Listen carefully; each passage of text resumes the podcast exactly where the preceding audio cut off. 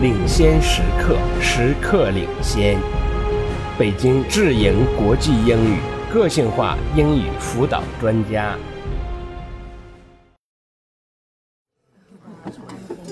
Ethics.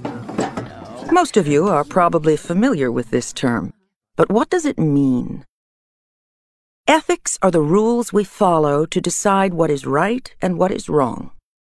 So, in this class, we'll be asking ourselves, what is ethical in different situations? How do we decide what is right or wrong?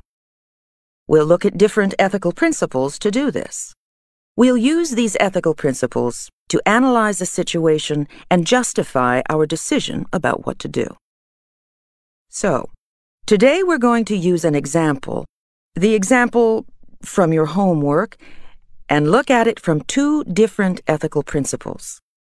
We'll look at it from the principle of individual rights and the principle of common good. Let me repeat that. We're going to look at two principles. First, I'll just review the example. A woman is dying. She has $10,000 in the bank, but she has no family. The woman tells her friend to use her money to hold a very expensive funeral. She tells the friend to buy a lot of flowers and the most expensive coffin. However, the friend thinks this is a waste of money. The friend decides to use some of the money for a simple funeral and then give most of it to a school for homeless children. However, the friend lies to the woman and says he will use all the money to pay for the funeral. Now, is this lie ethical? Let's start with the principle of individual rights. The source of this principle is the writing of Immanuel Kant, the German philosopher of the 18th century. Kant had believed that our most important right as humans is our ability to think and make decisions. Unlike an animal, each person has the power to make choices and think about what we are doing. Animals cannot think and decide like people can. This ability to think is what makes us human. Therefore, to be ethical, you must think. Am I respecting the right of other people to think and make decisions? So that's how we can define the principle of individual rights to respect other people's right to think and make decisions. So, what would Kant say about our example of the dying woman and her friend? Can we justify the lie under the principle of individual rights? Well, using this principle, the friend's lies are ethically wrong. Actually, any kind of lie is wrong because each person has the right to know the truth.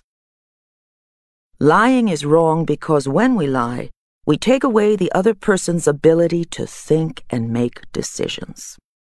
So, in our example, the friend is not respecting the dying woman's right to make decisions about her money. So, following the principle of individual rights, the lie is not ethical, it is wrong. Do you see that?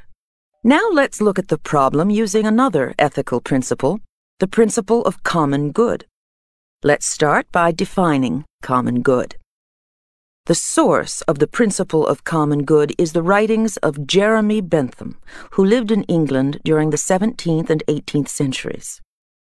Common good basically means choosing whatever is good for most people. This principle says that it is okay to hurt some people sometime, but only if the same action helps more people.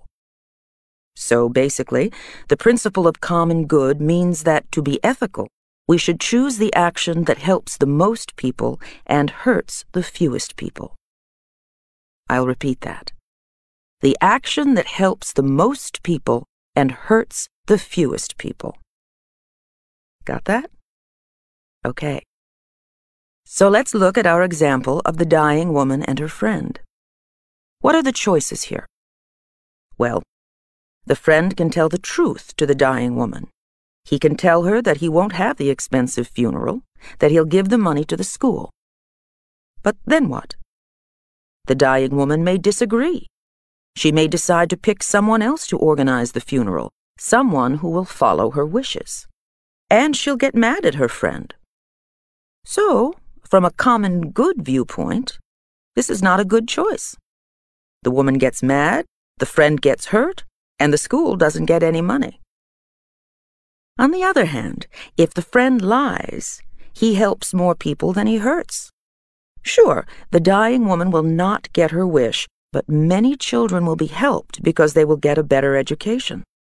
Also, you can say that the children with a better education will be better people, will earn more money in their jobs, and give more to society.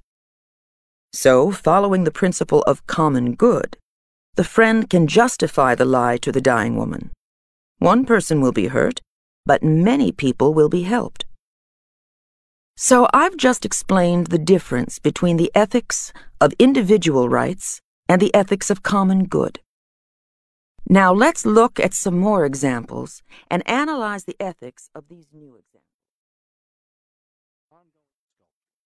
领先时刻，时刻领先。北京智盈国际英语个性化英语辅导专家。